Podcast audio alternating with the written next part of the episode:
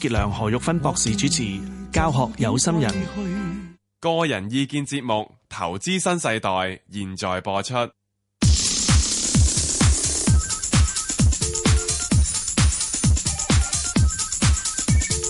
石鏡泉鄺民彬與你進入投資新世代。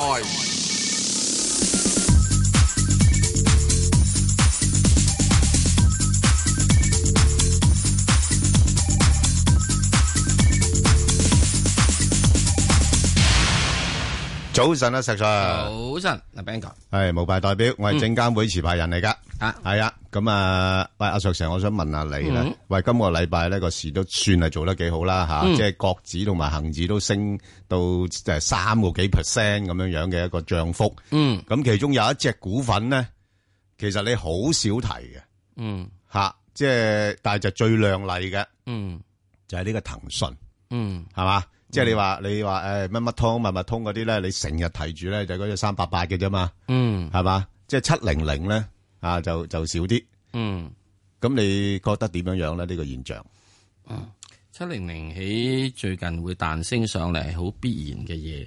係因為第一，人人都會擔心一樣嘢，喂，你咁高增長，以後你仲有冇得爭啊？係啊，真係驚係㗎，咪啊？係啊，你已經去到天邊唔噶咯係喎，啊個哦再上個基數你咁大啦，係你唔咪？通你真係個股價升到上去火星火星嗰邊啊？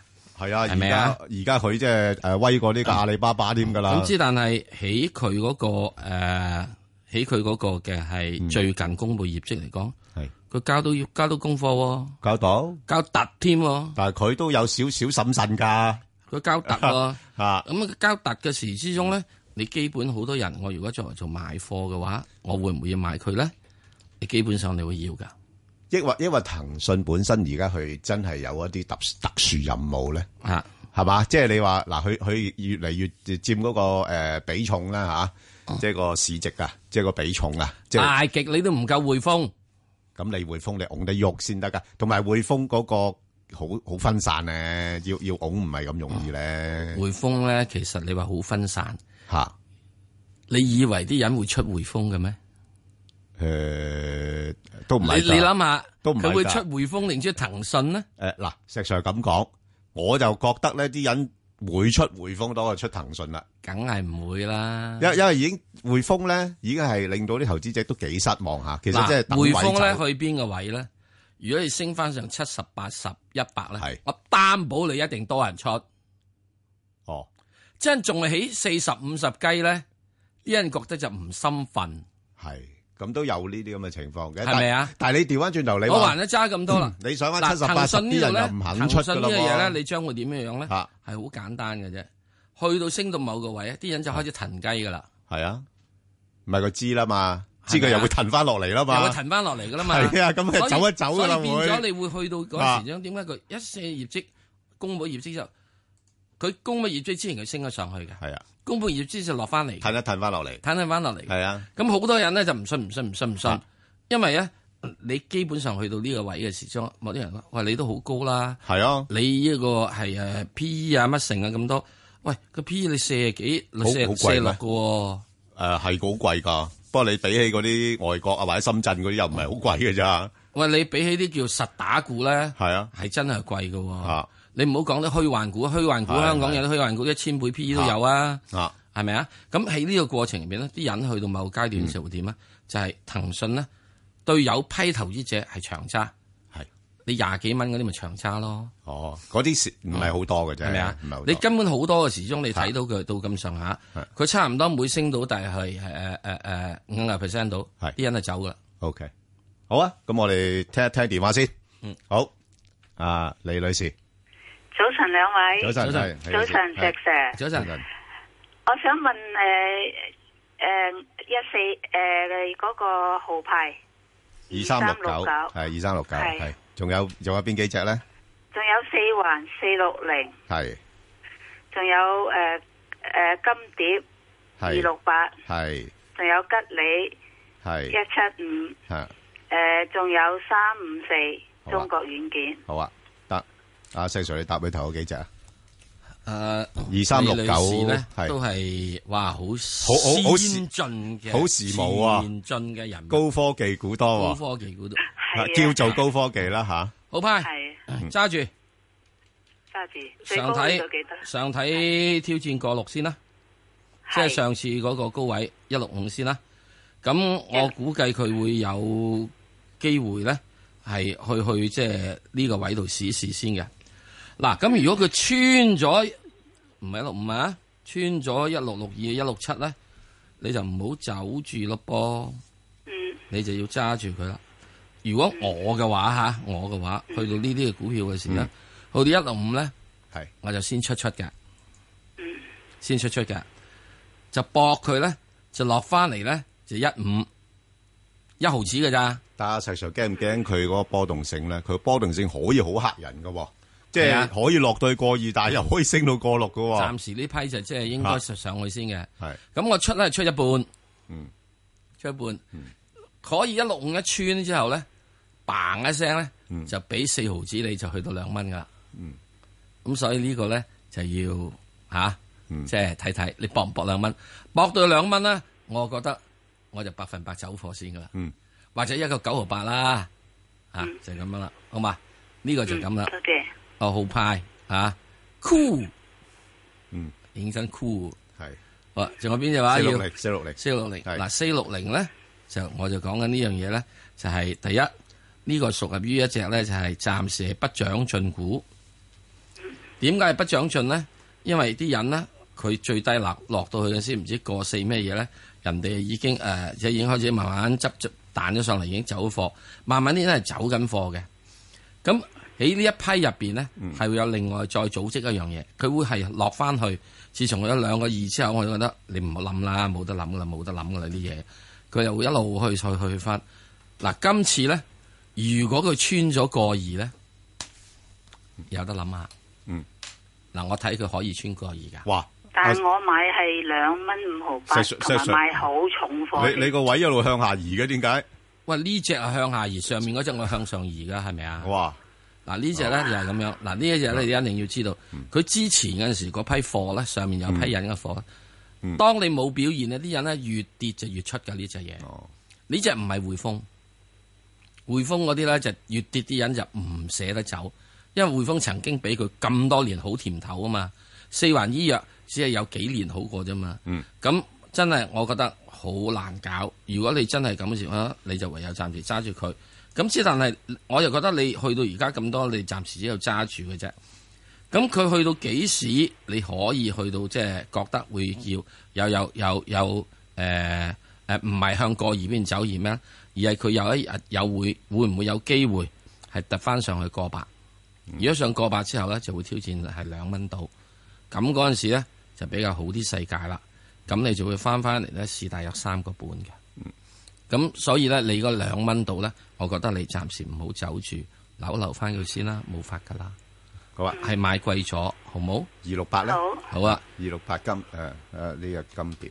二六八。係，咁呢金碟。只咧，你好簡單啦，又係啲咁嘅嘅所謂嘅係誒誒軟件股啦。嗯軟件股咧，如果你騰訊喐得咧，呢只嘢冇理由唔喐嘅。嗯，係咪啊？呢啲孖兄弟嚟噶嘛，呢兩隻。咁啊咧，如果你有揸咗貨嘅話咧，我哋勸你咧就繼續就係揸住佢，唔好走住。最低限度，我都叫你要睇睇兩個兩毫兩個八啩。兩個八咧係咪個終極位咧？我估計今次唔係。兩個八上面唔係終極位，我估計佢可以見到係三蚊到嘅。咁到三蚊咧，我又覺得唔能夠唔唔能夠唔走下噶咯喎。嗯啊，整體嚟講咧，呢、個係一個即係佢之前嘅兩個三咧，係真真正正一個好大嘅支持位嘅咧。嗯係、由呢個咩咧？係由一五年到到呢度咧，總共試過四次兩個三。 OK。如果兩個三穿得嗯 f i n i 都收工。好，咁啊，而家诶一七五嗰度咧好簡單噶啦，咁啊之前就三個八至到四個二啦，咁而家要去诶呃四蚊，如果能夠企得穩嘅話咧，應該係略為向四個二嗰邊走。咁如果四個二突破咗嘅話咧，就四個二至到四個半啊，咁自己因應翻個情況啦。因為而家短期似乎個市況咧就好似诶、呃有啲啲見咗底啦，咁可能會做翻好啲咁多吓，啊咁、個股價可以睇翻高少少嘅我加多句啊。吓，我一路到今年一路講，如果今年吉利係應該會穿四個半嘅，向嗯好五蚊嘅。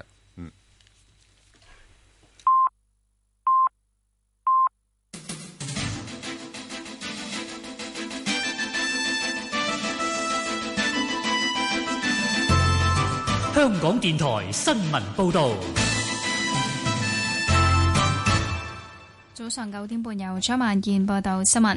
行政長官梁振英表示，香港必須把握好「一帶一路」機遇，令下一代有更好嘅舞台、發展機會同更高收入。政府願意全力支援香港各界人士喺「一帶一路」完善國家嘅交往發展。梁振英喺本台《香港家書》表示，內地改革開放係佢哋一代人事業發展嘅引擎，未來香港青年人嘅整個工作生涯仲有多一個「一帶一路」引擎。佢話：一帶一路沿線有六十幾個國家，香港人無論喺金融、貿易、物流等行業都可以大展身手。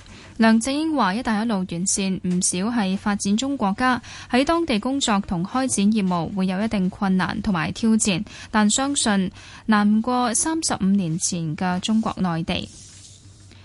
香港工業總會名譽會長劉展浩表示，若果取消強積金對沖，將帶嚟非常大嘅影響。佢出席本台節目時表示，對於外界話對沖機制會沖走僱員強積金同埋打荷包嘅講法係唔啱，又認為政府話對沖強積金之後，僱員會攞少咗錢，企業不如攞多份出嚟，感覺政府將責任推卸俾企業係不可接受。出席同一節目嘅工聯會立法會議員陳婉嫻認為，強積金存在好多問題，工業工商界喺強積金對沖問題上並不加入討論，外界會因此感覺工商界好野蠻。佢質疑有關法例係咪要冰封唔修改，認為喺法案修訂上政府嘅決心亦好重要。美軍表示，極端組織伊斯蘭國一名指揮官喺聯軍嘅空襲行動中喪生。聯軍過去四日轟炸伊拉克安巴爾省城市費盧傑，美軍話有七十名武裝分子死亡，包括伊斯蘭國喺當地嘅指揮官比拉維。伊斯蘭國兩年前攻佔有五萬人嘅費盧傑，聯合國指當地有人死於饑荒，亦有人因為唔肯協助伊斯蘭國戰鬥而被殺。踏入歐洲國家杯決賽周嘅英格蘭喺熱身賽主場二比一擊敗澳洲，首次上陣嘅曼聯十八歲小將拉夫舒拉舒夫拉舒福特開賽三分鐘建功，成為歷來最年輕、首次為英格蘭上陣就入波嘅球員。朗尼下半場早段遠射得手，迪亞之後擺烏龍，但英軍最終亦能夠保住勝局。領隊學神最遲下星期二決定最後二十三人大軍名單。天氣方面，本港今日大致多雲，同埋有驟雨，局部地區有雷暴，最高氣温大約三十度，吹和緩至清勁偏南風，初時離岸及高地間中吹強風，海面有湧浪。展望聽日仍然有幾陣驟雨，隨後幾日天氣逐漸轉晴。而家氣温二十九度，相對濕度百分之八十五。香港電台新聞簡報完畢。交通消息直擊報導。早晨啊，而家 Michael 首先講隧道情況啦。紅磡海底隧道嘅港島入口告士打道東行過海，龍尾喺灣仔運動場；西行過海車龍排到去上橋位。而堅拿道天橋過海，龍尾就去到近橋面燈位。紅隧嘅九龍入口公主道過海，龍尾康莊道橋面。漆咸道北過海交通暫時正常，而加士居道過海呢車龍就排到去渡船街果欄。另外，獅子山隧道嘅沙田入口龍尾喺世界花園，將軍澳隧道嘅將軍澳入口車龍排到過咗電話機樓。路面方面喺九龍區加士居道天橋去大角咀方向擠塞車龍排到去康莊道橋底。最後要留意安全車速位置有青山公路中山台方向荃灣。可能我哋下一節嘅交通消息再見。以市民心為心，以天下事為事。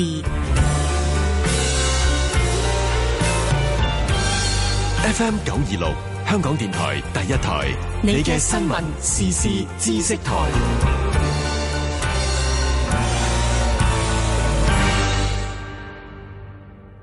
全家。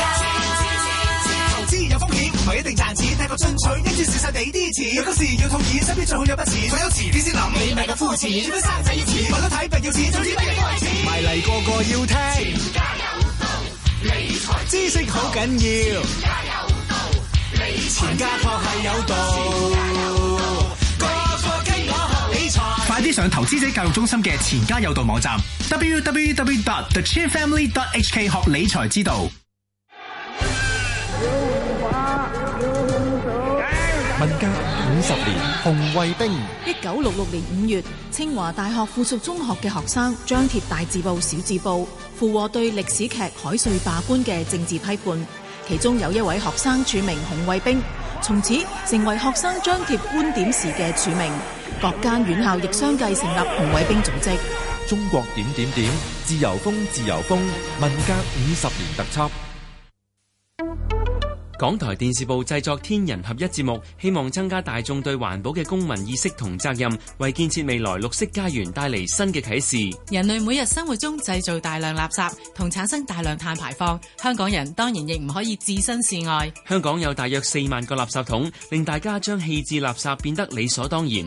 都市固體廢物量有增無減，我哋可以點樣為減低碳排放多出一分力呢？ 《天人合一之綠色香港》今晚八點無線電視翡翠台播出。二零一六年投資市場瞬息萬變，樓市進入寒冬，香港經濟陷入廿年嚟最差境況，投資者應該點樣自處？今年呢都係一個困難嘅時間嚟嘅，你應該連保泰辣椒呢係攞嚟制約個樓市啊嘛，而家實際上宏觀環境已經制約佢啦。六月四號一桶金舉辦第一場二零一六投資月論壇，揾嚟施永青、麥萃才同埋石鏡泉分析下半年本地樓市、經濟同埋股市，詳情請留意每日三節一桶金節目內內容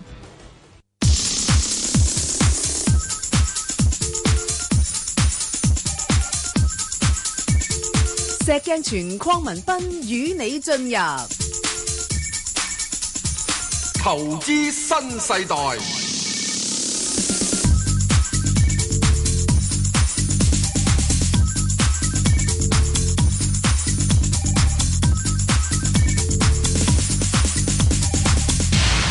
好啦，咁啊搭埋嗰隻誒三五四啦，誒中國軟件啦，啊咁呢隻都係其中一隻咧軟件股比較上多人買賣嘅。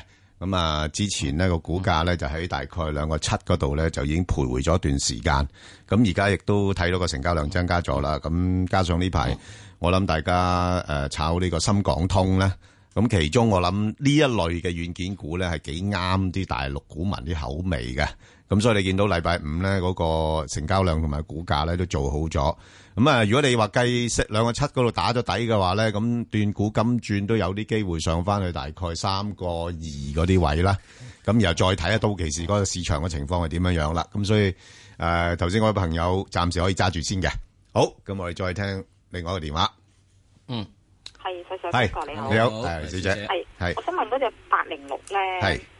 誒呃呢隻八零六，我想問佢喺邊個位上落咧？我喺誒七個二毫五買啊。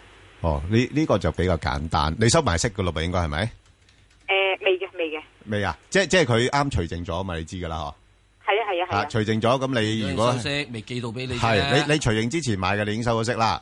咁你要計埋個息口因素喺裏邊啦。咁啊，暫時睇就個誒市況好似有啲啲好轉。咁加上我自己睇咧，六月份嘅市咧，應該係有啲機會喺啲不明朗因素出晒嚟之後咧，會再夾高啲嘅。啊，咁如果係咁嘅時候咧，佢應該會上翻大概你預暫時咧七蚊至到七個八呢個區間裏邊度上落咯。啊嚇嚇嚇！吓，七蚊七個八啦，吓，啊七蚊至七個八，係啦係啦係啦，好嘛即？係下次誒上到七個八放，跟住七蚊就買咁。係啦，冇錯啦，暫時睇係咁樣樣，因為我我自己又唔覺得個市況會叻得好多咯，吓啊哈，即係只不過有時個誒市場嘅情緒略為安定翻啲嘅時間，啲人進取啲，咁佢又夠嗯膽買翻貨，咁但係去到咁上一位，佢哋會又又會走啊咁樣樣咯。哦，好但吧係我想問咧，係咪六月尾個市就會大跌咁樣㗎？誒、我我唔覺得六月尾個市會大跌喎，我我我反而傾向相信係六月尾個市況會上翻去兩萬一或者再多啲都唔定喎。哦係啊月尾嘅市大唔大跌咧，取決於有樣嘢，嗯英國咧係咪脱歐？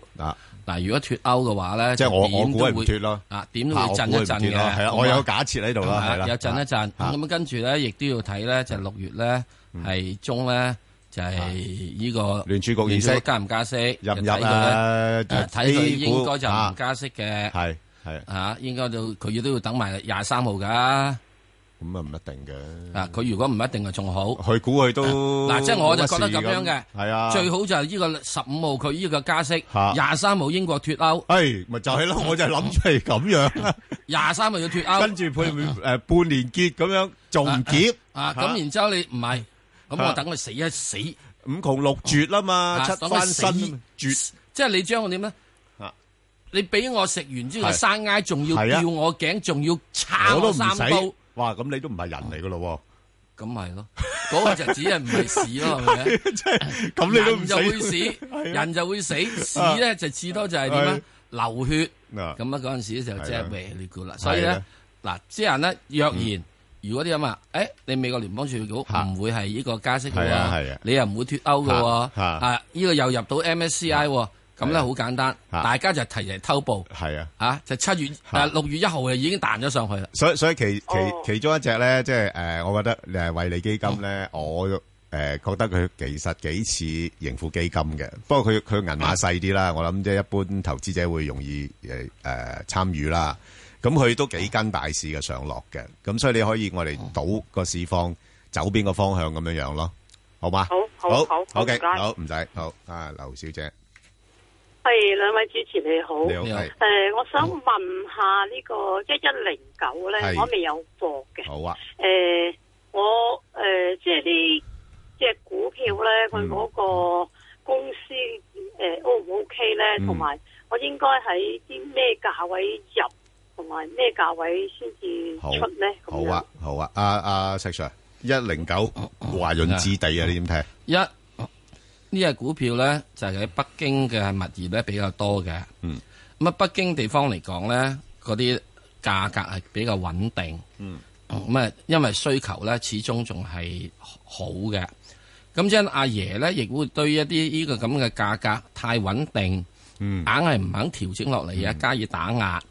咁所以咧，佢已經壓壓壓壓壓到去十七個一之後咧，佢即係而家咧就會即係呢個禮拜到先升翻上嚟。咁呢個禮拜升翻上嚟咧，我又覺得佢咧就從未反映過嚇今年，嗯，即係喺呢個一線一二線城市樓價穩定而火爆嘅場面。誒因為預先知道呢啲咁嘅場面唔會維持好耐咯。 啊 咁之但係佢肯定有樣嘢啊嘛，佢銷路完全唔會有問題噶嘛。係咁都好，咁誒誒蘇花嗰啲誒地產商嘅銷售都達標嘅，達標噶嘛，達標㗎嚇咁之但係股價就唔反映佢達標情況嘛。係，所以咧，我覺得咧呢只嘢有得諗下嘅，嗯，有得諗下。咁啊諗到幾多咧？而家你就十八個一啦，你瞓翻十七個一啦，你唔唔得噶啦。咁啊，大約咧就喺而家，大約喺十八個一啦，十八蚊度啦，你就入啦，可以睇睇。咁上面暫時望住誒、呃首先就望住十九蚊先啦，好命水啲又望廿蚊啦，就係咁樣啦。咁啊時間咧我都俾咧就大致上應該就係話過完六月之後咧有機會去試呢啲嘢。好，因為呢個股票嘅好處就係、 嗯周圍環境好咗，即係我講市道啊，係如果價格冇喐過，同埋佢嗰個估值唔高，而家嘅估值嚇咁仲有三厘到息，係啊，市盈率得三七三厘幾得七，咁八倍到啦。嚇你仲想點？係啊，都算係咁噶啦，算係咁㗎啦係啊，好啊，嗯好，我哋另外一個聽眾啦，係啊，葉小姐，诶，早晨啊，兩位早晨，係你诶，好，我我想問下只九三九，好啊我咧冇問題就 à, 诶五蚊零五先入嘅，係。咁我睇下佢上望幾多，同埋指示價幾多。嗱，呢呢只股票咧，我覺得就誒、呃我我我我我覺得 就唔使止蝕咯 嚇，因為已經好低啦個價。不過問題咧，佢又唔會話升得好多。咁啊，不過問題誒、呃最近似乎有個趨向咧，啲人睇翻嗰啲內銀股咧，冇睇得咁悲觀啦。因為而家有少少做法咧，就係俾佢哋將一啲嘅 債務咧，啊證券化咗佢啊。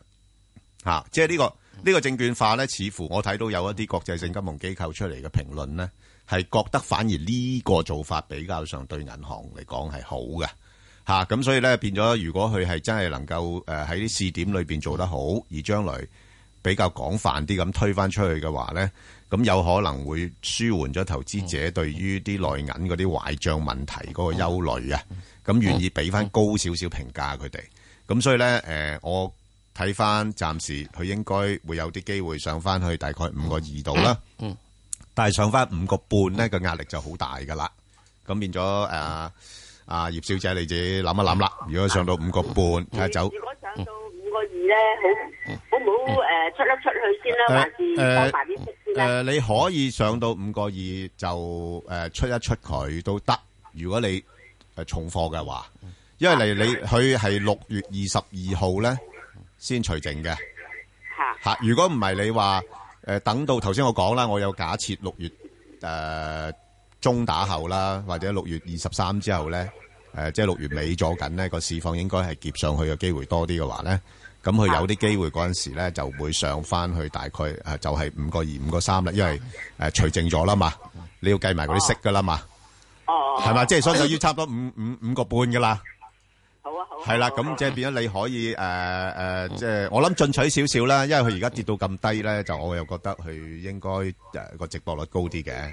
哦，好嘛好，OK，好好，唔該你啊好唔使，唔該好拜拜好，好阿阿吳生係，咦，係吳生早晨係啊聽過，你好啊，聽過你係好啊係你好，我我問咧，我哋一七五吉你咧，啊，上一次咪講到佢好似好好噶，啊，知唔知啊？邊咁邊個邊個講到好好？梗係好啦，誒，你咪上個禮拜咪講嗰個嘢問你，你咪話誒，出年一買啦，就三個八號三牌，啱啊，係啊，三咁個就買八咗咯。買咗咪得我我我叫石 Sir 話收市唔去到三個九要走人喎， 咁我真係走鬼咗，而家想問你可唔可以買翻咧？哦，咁冇法子啊！即係呢個我估錯咗啦，三個八估呢個三個九之後就冇啊，咁啊冇法子走唔到三個九要走咗嘛？啊，咁冇法子啦，係咪啊？啊，唔係而咁家可唔可以買翻咧，石 Sir 啊？而家嗱，即係剛才咧，我哋一搭咗隻一七五嘅，好冇啊？即係一開始就搭咗一七五，再講啦。如果一七五呢度咧，你如果現場買翻咧，冇問題嘅，冇問題，應該冇問題嘅。你你睇翻佢上。落喺度嘅話咁啊四蚊咯，咁四蚊你又係等翻三個九做指示啦，係咪？又一毫子啦，係咪啊？ 我驚佢一一一一指蝕咗，又又又又再升過 喎，石 Sir 係冇法子啊係啊你唔好擺啲位咁窄得唔得啊？咁如果唔喂係喂嘅話喂，石 Sir 啊，嗱如果唔係我係諗住再買問你啫，得唔得啊？係其他。唔使啦，你而家總之你哋睇住啦，應該咧佢今次唔係講跟你啊，講其他嘢嗰啲問問你得唔得？啊唔好種啦，菜嗰啲你淨係問一隻種菜嗰啲唔好問啦種菜唔好，好唔好啊？唉，呢個投資新世代，係啊唔係種菜新時代，好冇冇冇唔好啦，落唔好啦落咩藥啊？呢你唔好問佢啦，誒私底下先問啦。好嘛？係啦，咁好你睇嘛翻。佢嗱，我估係計啊吉利咧係今年係有有機會咧係升穿四個半，係咁四個半升穿之後應該係唔知四頂定五頂而破㗎啦嚇。嚇，咁上面咧就少少地暫時望住呢個五蚊先啦 OK，即係再高啲位啦，我唔好講啦，講咗之後係嚇親人啦嚇親人係咪誒又十五蚊咁，哇個個死都唔肯咁放呢㗎個啦。呢個情係啊況之中啊，我又好好年之前講，我時間就話喺二零一七啊嘛，係係啊係啊，係咪啊？未 錯㗎，嚇未錯 㗎，未未錯㗎錯㗎，時間係你個朋友啊，而家啊乜時間係我 朋友，唔係啊，時間亦都係我敵人。可以係朋友，可以係敵人，而家都仲係朋友，係啦。即係我過多就一覺年得就敵人啦咧。，你去到嗰陣時嘅時鐘咧，去一七咧，佢係應該比較即係好少啫。咁你當然你會唔會去到真係係啦嗯誒十五蚊咁高咧？咁呢個就要另睇啦。好咁另外嗰只即係即係誒誒誒誒呢個香港即係即係乜誒咩誒咩天然氣嗰只都去咗啦，哦係啊係啊係嘛係啊？嗯我大隻兩隻都係提噶嘛，咁佢去咗十五啦，咁呢只誒減翻啲啦，去十雞啦。哦，即係你講啊昆侖啊，係嘛？昆侖啊，我哋去咗十五啦。好啦早咗，OK，咁啊自己睇住嚟做啦，市況變幻誒莫測嘅，係啦係唔好睇得咁死就得㗎啦。唔好睇咁死係好，阿李小姐係。 係，hello à, 啊，Ben 哥，你好，你好啊，係 hello à, 啊，石 Sir，兩位主持精神好啊，係咁你好先係千足嘅港台各位誒主持啦，唉，唔好講住啦，快手，你問邊只？你問邊身體健康啊，你問邊只？唉，個個日日身體健康個 à, 個日日都健康噶啦，唔使捉啊！係啦，我請教阿 Ben 哥咧就誒一二九九友邦邦咧，我就四廿三蚊買嘅。好啊咁我見佢琴日嗯咧就彈咗上嚟，咁咧好似咧就唔好肯入油，佢啊可能車廂冇乜油啦。嗯係啊係啊咁啊，你覺得四廿五蚊有冇權去突破組？同時有一個問題，我想請教你咧，阿 Bang 哥，咁咧嗰個恆指咧，誒六月初咧，你嗯你覺得去到啲咩位？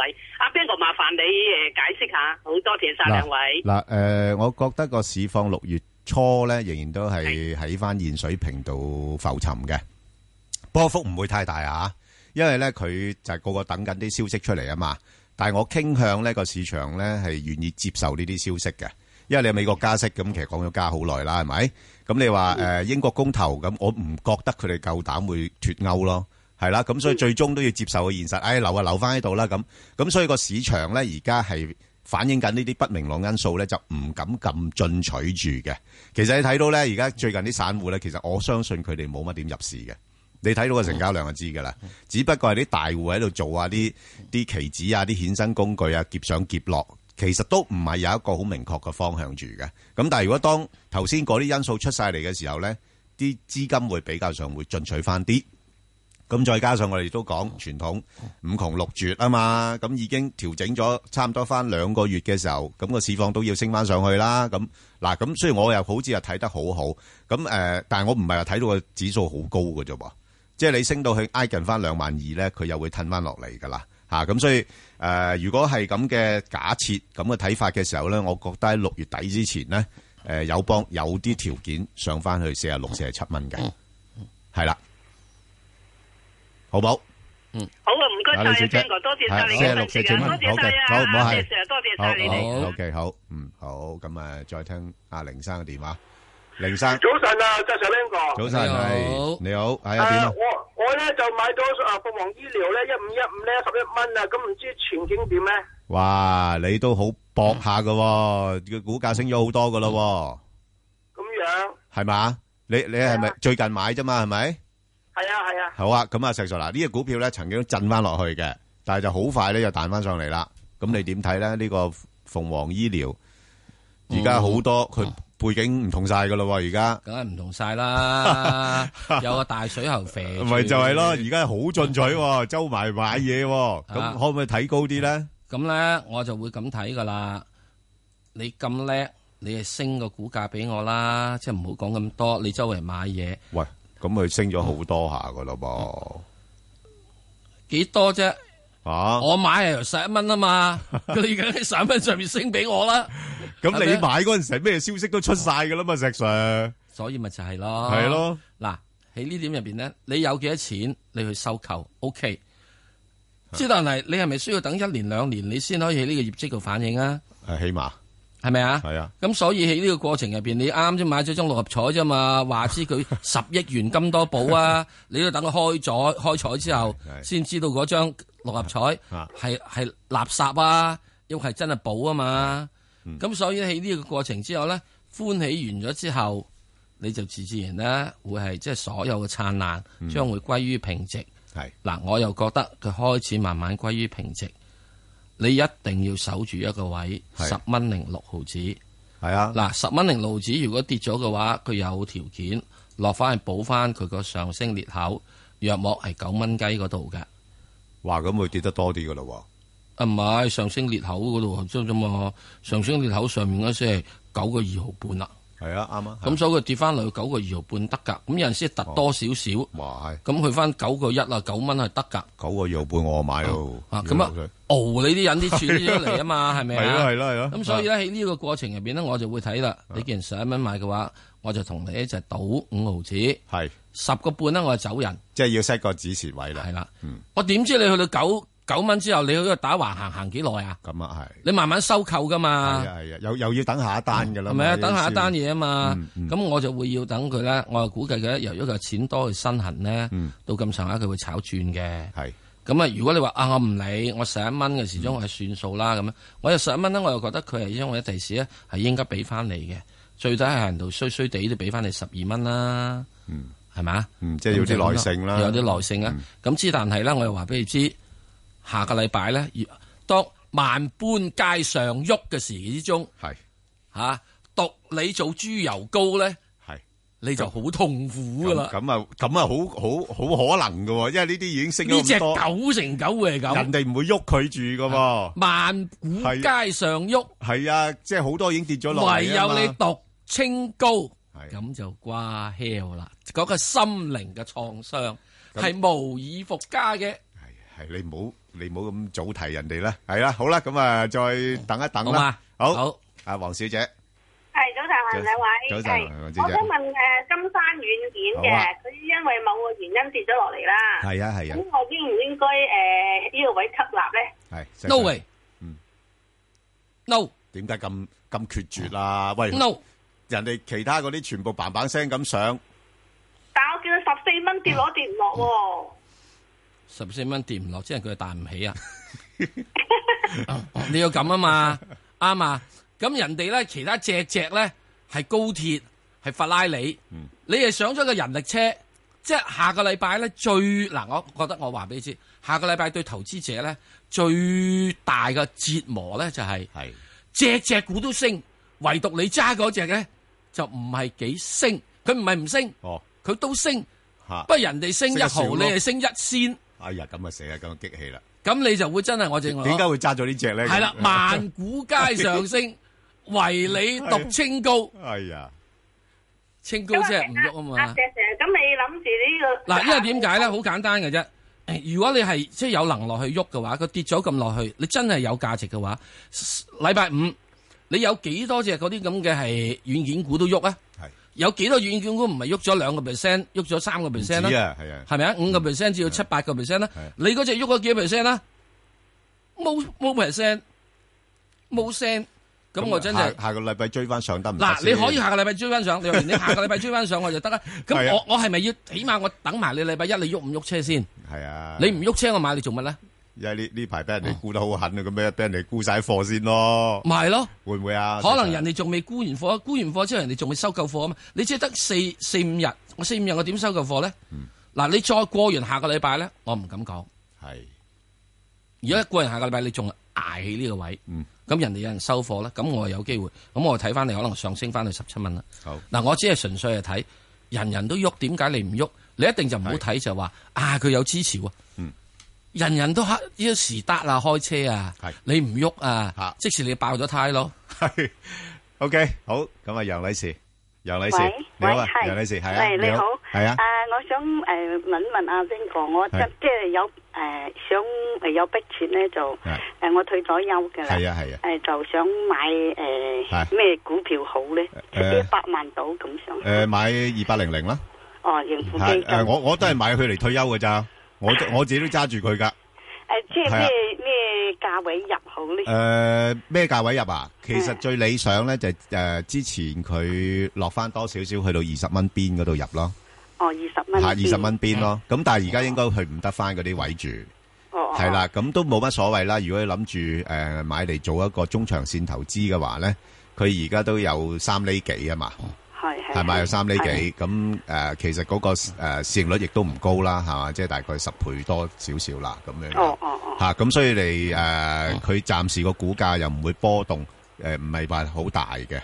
係啊，即係都係圍繞住二十蚊邊左緊度徘徊啦。哦咁啊差少少，可能落翻落去十八個幾都唔出奇嘅，好似之前哦咁即。係唔使而家咁急入，系啦，诶、咁就唔需要咁急入住嘅，因為即係始終仲仲係有啲不明朗因素啊嘛。當然我講就好似話，哎，好似全部啲嘢通晒咁，其實唔係嘅，係咪咁估出嘅啫嘛現？我哋大家都係係啦，唔係係咪咁出現我都唔知㗎，係我係估佢係咁出出現嘅啫。係啦係啦。吓咁、所以佢有啲機會喺诶六月底嘅時間咧，上翻去大概廿一個半啊，或者廿一個八啊嗰啲位嘅，哦係啦、咁但係嗰啲位又唔多咯，即係變咗你诶一係就咁樣樣，你可以分段咁樣樣買啦，係啦係分段嗱啦我覺得你係啦咧資金分三份，係啦，冇錯，分分 OK，段啦，係啦，一份係四十萬，係啊一份係十萬，係啊一份五十萬。嚇哦嗱，分四三十段萬啊咧，四十萬咧就係等呢個禮拜一咧，你唔好理佢啦，就買盈富基金。係啦，嗯嗯嗯，然後十萬咧又唔好理佢啦，係啊禮拜一就買只騰訊，係騰訊哇係七零零，騰訊係啦，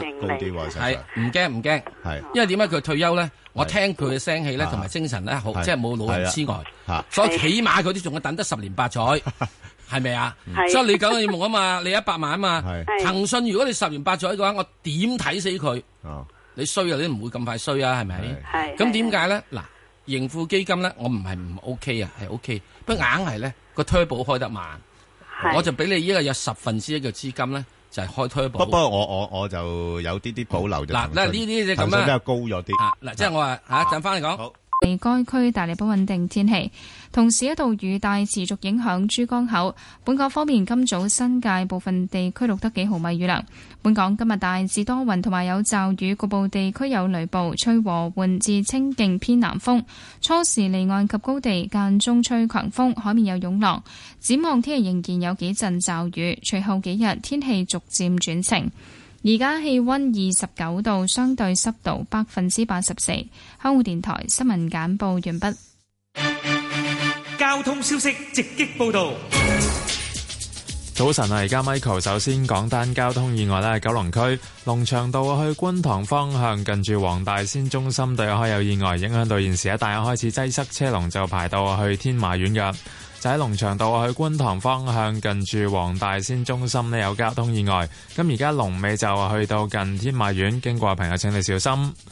隧道方面，紅磡海底隧道嘅港島入口告士打道東行過海，龍尾喺灣仔運動場；西行過海車龍排到去上橋位，而堅拿道天橋過海，龍尾就去到近橋面燈位。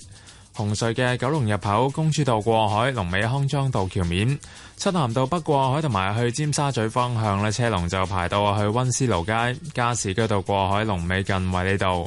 另外，獅子山隧道嘅沙田入口龍尾喺瑞峰花園；將軍澳隧道嘅將軍澳入口車龍就排到去電話機樓。路面方面呢，九龍區渡船街天橋啊去加士居道方向，近住進發花園一段車龍排到去果欄。特別留意安全車速位置有渡船街、東莞街去美孚、觀塘繞道麗晶花園方向沙田，同埋青山公路中山台去荃灣。最後環保署就提醒你唔好空轉汽車引擎，交通督導員同環境保護督察可向違例司機發出告票㗎。好啦，我哋下一節嘅交通消息再見。以市民心為心，以天下事為事，市民心為心，以天下事為事。 FM 九二六，香港電台第一台，你嘅新聞時事知識台。香港法例規定，任何人喺香港經營貨幣兌換或匯款服務，無論係以店鋪、網上、辦公室、家居或其他形式經營，都必須向海關關長申請牌照。無牌經營貨幣兌換或匯款服務係犯法嘅，市民可上海關網頁查閱持牌經營者嘅資料。懷疑有人無牌經營，請即以電郵、信件或打海關熱線二五四五六一八二舉報。只要有關心你或者你關心嘅人，健康從來唔係自己嘅事。為健康你唔需要付出好多。只需要了解自己更多。我只想身體健康，要活到過百歲，不需拐杖都可跟你相擁。星期一至五下晝一點到三點，香港電台第一台。精靈一點，健康資訊守護大眾。香港電台第一台，我哋睇到一個大美帝國制度下嘅世界咧，佢嘅話語權喺處慢慢咁削弱緊咧，唔好判到咁快話美國一定會一路退後或者衰落。洞悉世情。畢竟美國嘅經濟仲係幾倍於中國。香港電台第一台，星期六晏晝兩點。五十年後，主持葉國華。以前體能差嘅，喺業餘比賽嘅時候有個稱號叫做爆胎魚嘅， 冇咩嘢係係冇可能嘅。就算你以前好懶惰，你你投放三個星期嘅時間，你都可以改變到去到另一個嘅自己嘅。佢係港產拳王神奇小子曹星如。以前我都經歷過頹廢嘅時期，拳擊將我呢個懶惰嘅小朋友去改變啦。同你打交咪輸緊，啊唔會打交嘅， 呢個係啊運動嚟嘅。星期日朝早八點到十點，車淑梅舊日的足跡。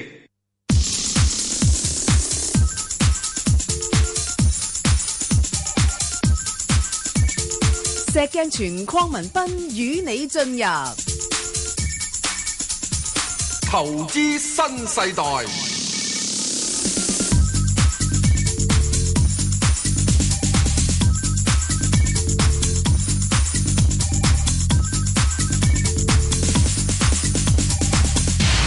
好，石 Sir 有咩補充？誒，對於即係所有啲退休嘅朋友咧，我永遠有樣嘢咁諗嘅。嗯，啊第一值唔值得去買債券咧？咁係樣咁，嗯我覺得咧就係唔值得咁多買債券嘅。 I bond 嗰啲就可以考慮下咯。因為你一定要睇咧，係咯你嘅擺債一部券咧分係要第一，一定係啊要可以派本息先啦，係啊，千祈唔好有違約噶啦，係啦係啦啊第二樣嘢係佢一定要可以係咪跑投資贏評通級先脹嗰啲咧嚇，係咪啊？跑贏通脹咧嚇，第三你有幾多錢咧？嗯咁你得，譬如你只係得即係嗱，即係我唔好即係唔好介意啊。剛才嗰女士佢嗯佢一百萬退休金嘅話咧，真係真係即係我只係咁講咯。誒有啲啲困難咯，去退休維持全唔職係要最緊要係保住個本咯，係咪啊？係啊，你真係就算你保住個本都好係咧啊，都好困難咯。你始終你係要搣噶嘛，嗯啊你要搣嘅時鐘你一定要搣咁樣，即係嗰個本能我賺到足夠嘅利息俾你去搣。係咁而家永遠唔使食個本，淨係食利。係咯咁你就可以咧，真係長命百歲啦。嗱，如果以我呢個係六十歲，嗱，即係剛才女士佢啱我攞到個退休金啊，咁我就當我六十歲啦，係啦，退休啦。咁按照香港政府嘅即係估計咧，你條命起碼活到去八嗯十八十幾幾九十歲㗎噶嘛，女性八十幾啊咁啊，一百萬何以維持呢個三十年之後嘅生活費用咧？嗯誒所以你一定要睇睇就話，你一定要睇揾啲嘢咧嗯係要高過係有三厘息嘅，因為呢個通脹就三厘。嗱，我又唔理你呢個其他點樣樣先，我當你一號你慢慢你一直整錢喺度咁。如果你只係只係得三厘三厘一百萬，你一年咪得三萬蚊咯，三厘息啊。係。咁三萬蚊一年，即係你平均每個月你係得翻三千蚊到使用嘅啫喎。咁有啲人慳地都嗱，生生地就夠，慳地咁之夠但有陣時咧，係啊，係有個痛苦嘅。係啊，咁所以我哋點解咧？我寧可咁嘅話咧，我就寧可喺早期先，我寧可慳少少，嗯就攞十萬蚊咧。嗱，我唔係要多十萬蚊啫，即係買個推保。啊係推保，咁咧就點咧？就個增長能力好嘅。嗱，你無論你係做誒呢個嘅係誒呢個騰訊又好，九四一又好。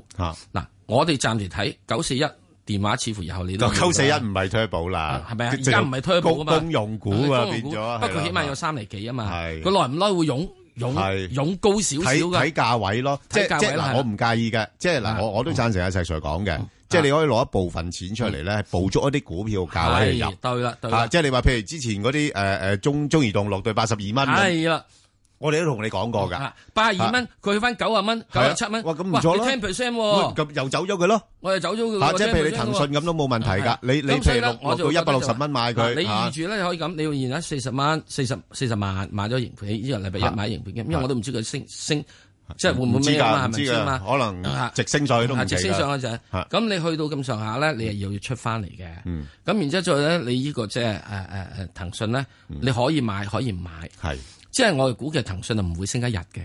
呢啲股票通常升三日嘅。啊我知，唔係我我而家唯一擔心就係佢而家高位買咗咧，佢可能未必有蝕底啊，即係可能會再升，但係問題佢升嘅幅度已經減少咗啦嘛我已經就啊我唔理你，你嚇一年之內你應該騰係訊你點都要俾翻呢個位我，一年之內，一年之內哦，係咪啊？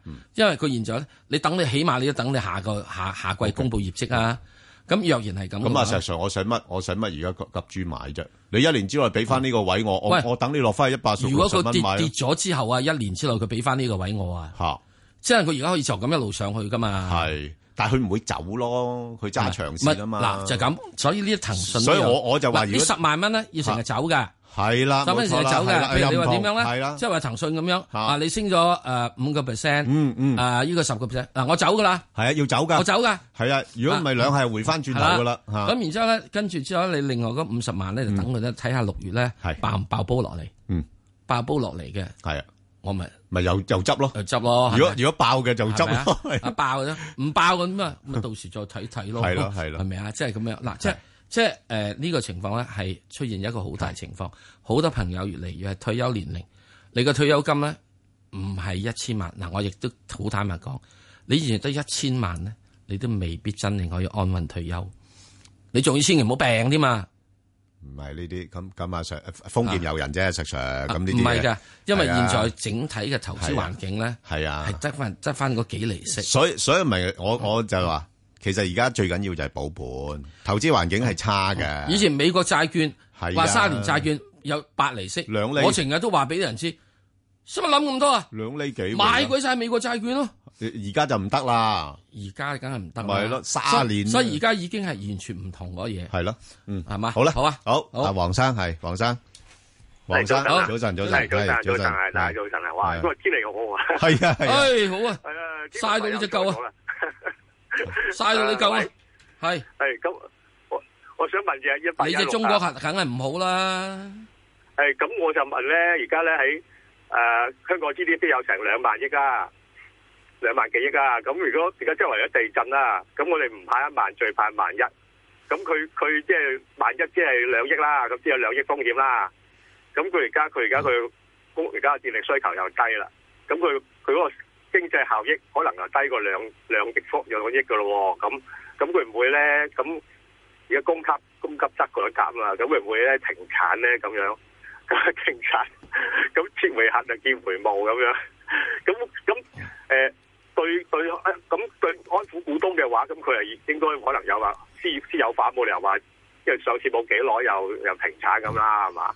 咁我嗱，個問題咁先，你咪買咗。私有化先，佢比較低佢低水位你咪買我咗而。家我而家就諗住想買。啊！咁你咪諗住想買，你咪唔私有化好理佢咯。你又驚地震，放佢私有又化， 係啦。開玩喂 sell 私有化。係啊係啊，因為佢而家低低過個招股價嘛。嗱，嗱我諗你噶，你千祈諗你都唔使諗呢樣私有化呢樣嘢。我話俾你知咧，唔會噶吓、啊所以咧，你諗其他樣嘢私有化就得啦。你千祈唔好諗中國喺國家支持嘅核電之下會私有化，好嘛？啊，佢會要求咧，如果你煤礦嘅話咧，佢仲要你退場添嘛，你執笠啊你！你而家硬係你嘅核電啊，即係你當然你話又驚唔驚地唔地震呢一樣嘢？呢、個問題就係、係日本仔福島嘅時鐘，人哋喺未爆嘢之前十幾年前已經話佢你唔掂㗎啦，你好狗走啦，你好執嘅，佢唔聽啫嘛，咁先咁 work 啫嘛。咁其他嘅咧，你話啊會唔會有啲地方唔地震都會講地震啊？呢樣冇人可以講得到啱，係咪啊？咁啊到時人哋打仗嘅話，掟個炸彈過嚟唔得㗎，係咪啊？亦都冇人講到即係佢點樣包佢啦。你話要搏？中港核電力去私有化咧，我就覺得你 真係我我我唔敢搏啦，我唔敢搏啦，好嘛？啊！如果你話仲係搏佢日後嘅前景嘅股價上升，就因為佢私有化而上升。喂，私有化就梗係以個拆檔價俾你啦，係咪啊？以拆檔價俾你，你張梳咁佢有保化喂喂，嚇咁佢有保證利潤㗎嘛？因為因為冇咩正利潤啫。既然私有化就唔會保證咩？嗱，總之一樣嘢好簡單啦。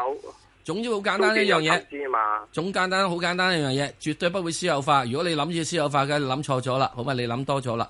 咁講咁完，另外想問下咧，咁而家佢啲啲電力咧，電力股咧，有啲乜嘢電力股係即係主要做，即係主力做呢、個誒、呃住宅供電啊？咁有冇有冇呢啲即係誒、嗯哎中電咯，港燈咯，嗱，港燈一定係主要供電。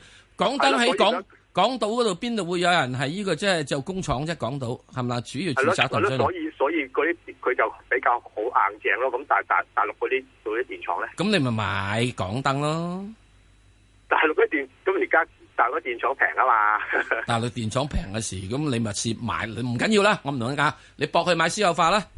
喺另外仲有一個提提議啊，喂。係，正講。係咁，你投資之外咧，投資除咗啲股票之外咧，咁我想你你遲啲講下農地啊，咁樣氹個位。誒、我哋咁樣樣嘢，啊我哋呢、個因為投資有好多主樣要嘢㗎講嘛股票，咁要投資新世代嘅時咧，我哋睇下其他聽眾咧，會唔會有講農有有興趣？突然之間啊做做地主先啦，有地主我哋先再講呢個農地啦，好唔好啊？啊，好啊好啊得多謝好晒你啊哇哇，呢、個都係大戶嚟嘅喎，佢諗住即係可以買佢，博佢私有化，仲有又要諗住買農地，誒幾好幾好幾好。好香港人都啊好多人好有錢。係阿容生，係好係係容生，係係你你好好，係早晨早晨早晨係點啊？係我想問下隻七五零輕易太陽能嘅嘛？係係因為點我因為我五蚊入嘅，咁但係咧、嗯真係好大鑊啊！我我到啊？佢個勢都好差喎，可能今年個業績都唔得喎，如果咁睇，係啊一，嗯但係我入咗都差唔多十五萬股喎。係啊咁但係而家走我就唔見大股。你你而家走就真係問邊啲啦？你你你等一等啦，即係等一等睇下有冇機會彈翻多少少，逐啲逐啲減咯。彈到幾多咧？達到三蚊到減啲咯。係咯佢五蚊啊嘛係咁，你冇辦法噶啦。嗯如果唔即係係你等啊即係我咧就好簡單嘅，我咧就即係我係賭仔性格，係誒，即係即係嚇你買錯咗之後就拍拍籮柚起身認錯認命，然後揾筆錢再去揾個第二係樣啦。，再跟住另另另另另起爐灶。係啦係啦。即係我係話俾你知，你而家你好似五蚊雞輸到落兩個半啊，你哋仲有呢個一半啦啊。我話俾你知啊，我自從即係用進行投資之內嘅之內咧，差唔多有兩次輸到破產，咪啊點啫？咪起身拍拍扎炮再做咯，做咩啊？你一定要揾翻點解你輸咗兩次，輸到咁咁咁咁即係咁咁開行咧？就因為你有啲嘢咧貪，有啲嘢係眼盲。你再睇翻轉頭，我真係冇理由咁做嘅喎。咁你咪認命，你就需要知道學習交學費咯。所以你而家唯一一樣嘢，你呢度嘅話，你就點解你五蚊仲要買？然之後再跟住睇睇，我要交學費。咁啊，起碼咧，你剩翻嚟就唔會兩個六咧，之後再買第二樣嘢之後，就對唔住啊！我我又講衰嘢啊！就一過三又要走，好唔好啊？你起碼會有一樣嘢要交咗學費。好多投資者就係輸咗唔肯走，唔肯走即。係呢隻就就唔使睇啦。系咪啊？唔使睇，我我覺得暫時唔使睇咯，起碼好唔好啊？啊，咁即係嚟緊嘅時鐘，我都覺得二零一六年係一個好大嘅投資年份。嗯，一路都講喺六月之後，或者究竟六月或者七月或者八月或者九月，我唔知。總之二零一六年係世界一個好大風險嘅年份，呢、個我大約係舊年啊前年已經講。之後去到呢度之後呢，之後個世界會平坦啲，投資環境會好啲，應該可以揾翻啲錢嘅。咁呢個呢，就係需要咧，嗱我我係咁諗啊，嗯世界係咪咁樣我唔知啊。不過呢，就會覺得呢，就有樣嘢就真真正正呢，要喺呢度呢，就開始現在係嗯誒眾籌咯， 搜集一切資金去預備投資咯。嗯啊，好嘛，明白。好，唔該晒。你後生唔緊要，向自己自己嘅係誒錯誤學習。好，所有咁啊，投資者一定知係咁嘅。系啦，咁啊，我同阿石 Sir 咧，頭先亦都係答咗聽眾一個網上提問咧。今次咧就係長和啦，一號啦。咁大嗱，家我都覺得關咧心，大家如果你其他嘢都係網上嘅投資你唔聽咧，今次你一定要聽我哋兩個點樣講長和。嗯長和呢只股票，哇，真係嗰個嗰個嗰樣嘢係啊好特別㗎原來好有啲特別㗎，個部署真係好巧妙啊！係你真係啊係，如果你唔睇嘅話，你真係唔知道啊！冇錯啊超人何以稱為超人？真真係超得有理㗎。啊係啦，好咁啊！如果有興趣嘅聽眾咧，就可以上翻去香港電台公共事務組嘅 Facebook 度睇一睇啦。咁亦都可以繼續留言問佢哋嘅心水股票嘅。啊！咁我如果你唔識上網都好啊，都要揾人同佢上網啊，講完之後講翻俾你聽啊， 好易嘅啫，錄音俾你聽啊，係啦，好啊，嗯，咁啊，誒，繼續快速啦。嗱呢排咧，石 Sir，誒嗰只聯想咧，哇，業績出嚟之後，跟住繼續跌，啊，業績之前已經跌緊噶啦。咁啊，一早就講咗係㗎啊啦。點睇啊？？聯想唔好黐想咯。係嚇，大佬呢個聯想，你以為見到你係呢個係梁山伯，就一定喺聯想都有祝英台嘅咩？嚇，嗰個可以叫馬英台啊嘛，嗯係咪啊？遲來三日變了呢個馬家富咯，做咩啫？咁你係真係遲來咗啊嘛？嗯係。你電腦行業啊 PC 嗰樣嘢真係遲咗啊嘛，係啊，手機又好快玩係咪完，所啊以喺呢點入邊嚟講係有個痛苦咯，即係有樣嘢，我嘅講法就係你唔肯止蝕啊哥。喂，咁而家去到呢啲位用止唔止蝕 啊？已經低成咁。我話聯想呢間公司唔止蝕啊，哦，係所以累到人好多人蝕啦。啊，咁佢係做一個長線投資啊嘛，係咪先？佢想你做執執你好佢啊嘛。好，啊好嗱，人咧一定需要燙斗嘅，係不過你而家生產係碳燙斗啊嘛，嗯，夠長啦，嗯， 碳燙斗要而家燒雞翼就好，係同埋燒呢個即係誒誒誒誒咩誒燒嗰啲嚇，即係串燒啊，嗯，好啦，咁啊，即係就係唔睇好啦啊。唔係因為個行業自己本身。係好痛苦去做嗯嘅。即係一個即係誒經濟即係好似我成日講，即係呢度咧都會出現，唔係個管理層唔好啊。嗯係你硬係太多即係呢樣嘢去做嘅話，嗯啊你會睇到就係利豐如是，係誒呢個德昌電機如嗯是，真係係一個打逆境波，好痛苦咯。 OK，好咁啊，另外一隻咧就係呢個誒中國銀行啦。咁啊，啊三定三九八二嗰隻八啊三九八八，中國銀行啊，我哋我哋啊幾年即係幾個禮拜前都話呢只嘢好過其他啲，係啦，嗰兩隻啊嚇。係不過嗱，就暫時睇頭先講咗啦，即係似乎啲投資者對內銀個擔心稍為舒緩咗啲，咁咧就應該有條件咧係上翻去三個二、三個三嗰啲位噶啦。咁如果有嘅話咧，就可以暫時揸住先。 喺呢度啊我又講聲一樣嗯嘢，我覺得嗰啲人點解會對擔心舒緩咗？之前好擔心咧，就係因為佢話：哇，你提出嚟債轉股喎，係咯，啊咁啊直情即係點啊？垃圾都會變咗咩嘢？咁你咪即係垃圾啃垃圾，係啊，嗯食垃圾唔會大噶嘛。咁啊後來咧，阿爺咧就開始澄清咗，要斷奶的便斷奶。嗯，咁即是話你點樣咧？就只可以咧就有條件有希望嘅先至債轉股，嗯嗯冇條件冇希望嘅咧就係垃圾就垃圾。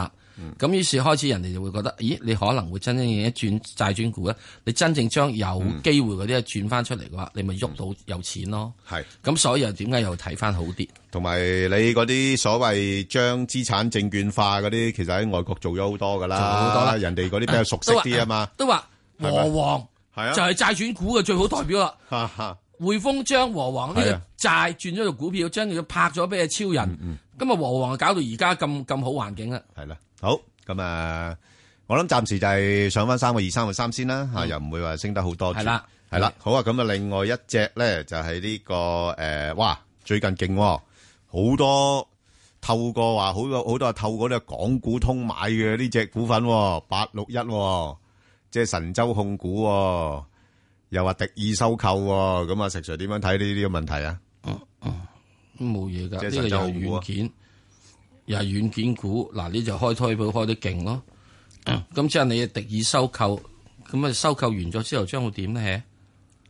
吓，收購完咗之後點咧？咁啊，梗係好多嘢諗噶啦，諗啫嘛，係啊，諗啫嘛。嗯，阿 Bang 哥，你諗六個 number 俾我啊！今日好似又有六合彩， 有噶，你每有㗎我有你每一六個個 number 禮拜，你一個禮拜你就係啊諗三個三次六個 number 俾我，諗諗都好啊，等我。諗俾你有咩用啫？嗰啲隨機嘅嗯係唔嘛？係啊，即係最主要就係啊你諗係可以得嘅，係即係想像空間無限，冇錯，係實際發達空間有限，係咪係嗯啊？所以呢個記住一樣嘢，上得快，落得快。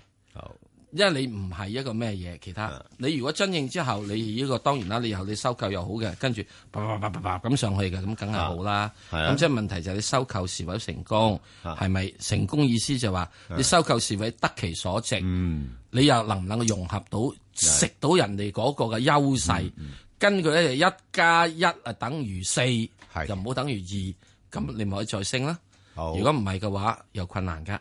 好啊。咁啊，另外咧就九四一啊，咁啊九四一咧就誒相當之唔錯啦，因為大市一路要夾上去啦。啊，咁呢個一定係要功係啊功臣之一。但係問題你嗱，其實唔係夾得多嘅呢只嘢吓，即係因為始終投資者對電信股咧都幾有顧忌，因為睇 翻誒頭一季嘅情況咧，即係好多收入就增加咗噶啦，咁但係利錢又唔見得多喎吓，因為嗰個競有爭兩大個。有兩個窮兄弟喺度搏命減係價啊，啊嘛，減價， 係嗰啲，所以變咗咧就啊上客量又多咗，但係咧就唔見得賺多咗錢。咁呢個我諗係一個電信行業嘅特色啦，係嘛，即係多數係益益用家多啲嘅。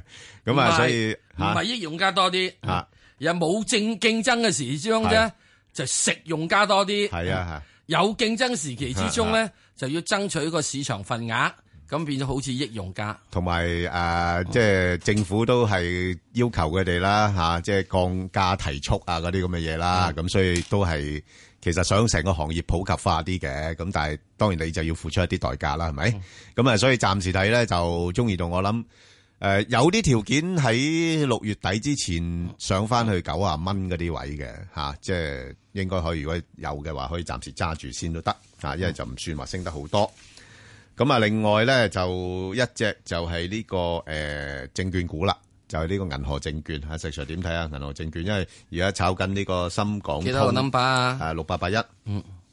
有冇條件或者追翻上一啲嗯咧？因為都似乎近排真係跌咗好多下喎，即係一個係一個窩底嘅情況，窩窩蛋窩蛋炒飯喎，有冇機 會啊？ 咧，所以炒飯咯，窩蛋炒飯整翻個窩蛋炒飯都得 啩？啊所以就所以而家佢要窩蛋啦，佢開始炒飯啦。啊點解咧？ 一之前嘅時始終 所有證券行業有係借個筆俾你做，那個筆俾你做啊嘛，係有去槓桿啊嘛。咁而家你去完槓桿都好， 起碼喺呢個底度咧，似乎呢個平底鑊嚟噶。 係唔係平？即係唔啊係中國大鑊？係 平底鑊。唔係中國大鑊，梗係唔係大鑊啦 啊。因為中國大鑊嗰時要拋鑊㗎，係啊，拋鑊點拋鑊啊？拋鑊就可以好快升咗上嚟。 OK OK。平底鑊唔係啊，哦係撈下撈下嘅啫。啊，係喎，攞上-攞少少嘅啫。係啦。 係喎，啊，呢個比喻係咪啊？又唔錯喎。所以咧，係係喎你要明白，我係廚師訓練班啊明白畢業㗎明白唉真係真係識得炒拋鑊㗎。果然真係好-好恰當嘅比喻。係，中平國底鑊。鑊係拋鑊，呢啲係平底鑊，價格你都睇佢平底啦。係，咁就變咗就唔好話期-期望咁高啦。即係呢個唔係 V 型底，係 L 底。 OK。好，咁啊，另外一隻呢，就係呢個中國鐵-誒，鐵建啊，中鐵建啊。咁啊， 396中鐵建，誒，唔係，1186 1186呢，呢排個股價落返嚟啦，咁暫時上邊睇返，應該大概有機會去返9.8 10蚊好。度，啊。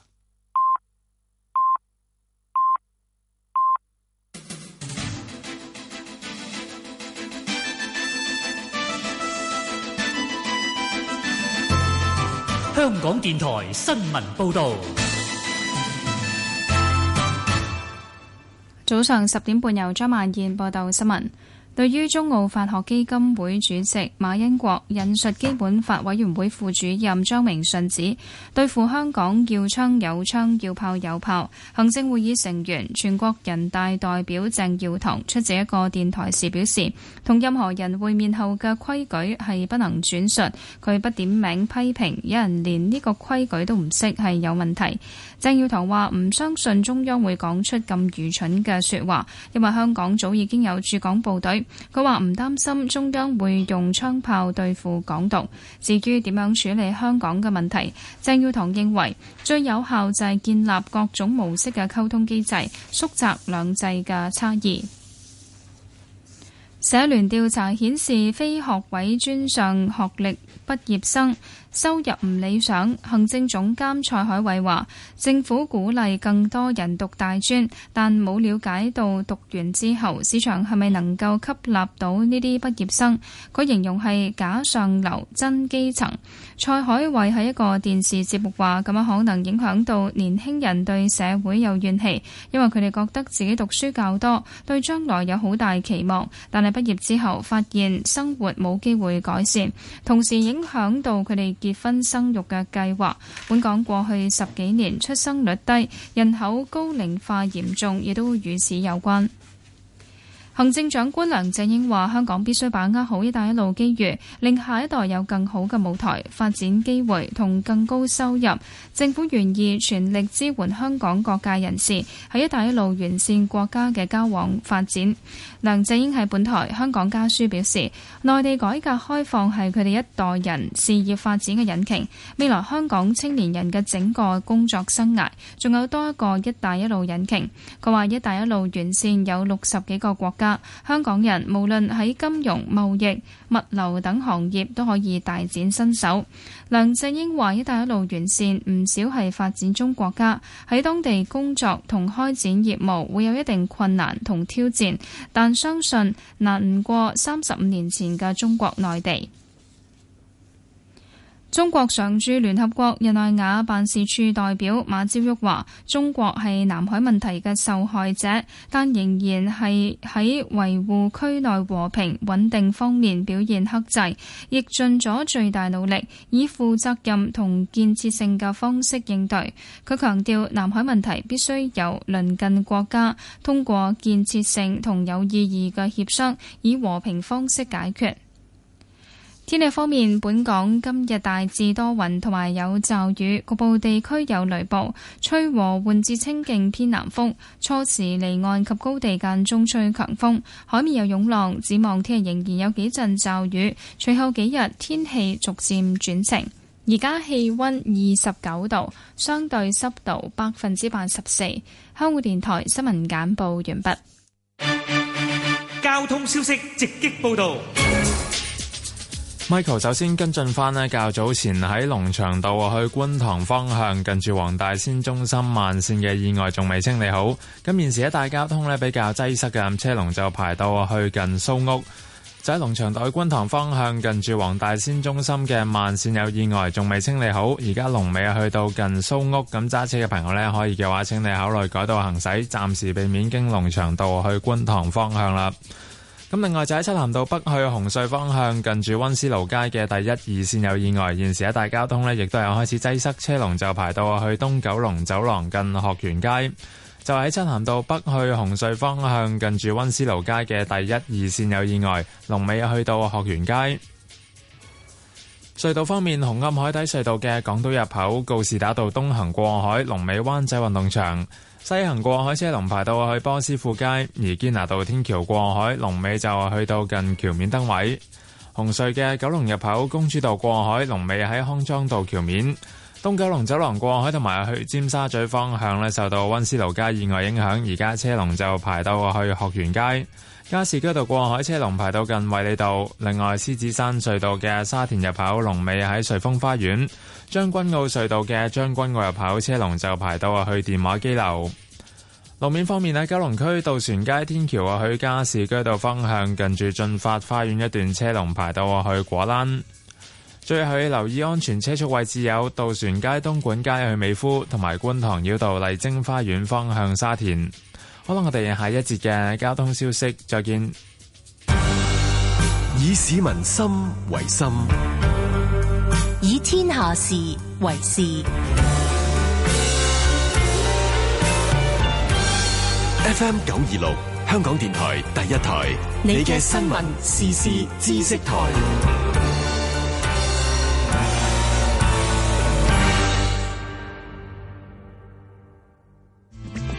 喺法定禁煙區食電子煙同食煙一樣係違法，一樣定額罰款千五蚊。電子煙同煙仔一樣，可能含有一級致癌物甲醛，會危害健康，而且一樣會有二手煙霧。有尼古丁成分嘅電子煙喺香港係要註冊嘅藥劑製品，煙唔好制，電子煙一樣唔好制。衛生署戒煙熱線一八三三一八三。文革五十年，四人幫由江青、姚文元、黃洪文、張春橋組成嘅集團，文革初期按毛澤東嘅意旨展開政治鬥爭同奪權運動。文革結束後，被打成反革命集團，公開受審，各人被判死刑或長期囚禁不等。中國點點點，自由風自由風，文革五十年特輯。我哋一齊出去。香港電台第一台《非常人物生活雜誌》。如果當年 Vivian 唔做嗰件事，佢今日就唔使坐輪椅啦。你講嘅係咩事啊？如果當年 Johnny 冇整傷咗隻手指公，今日就唔會識到呢個靚女啦。呢個係咩愛情故事嚟㗎？星期日大家就會聽到呢個現代愛情故事㗎啦。非常人物生活雜誌。港台電視三十一，放眼世界，網羅全世界精彩節目。北海道有個叫純農 boy 嘅比賽，選出最熱愛農業嘅年輕男性農夫，推廣北海道農業。今集嘅主角就係呢個比賽嘅勝出者，佢才華橫溢，而且對農業有個強大信念。究竟佢嘅信念係點嘅呢？小農夫大作物三，星期日下晝五點，港台電視三十一、三十一 A 同步播出。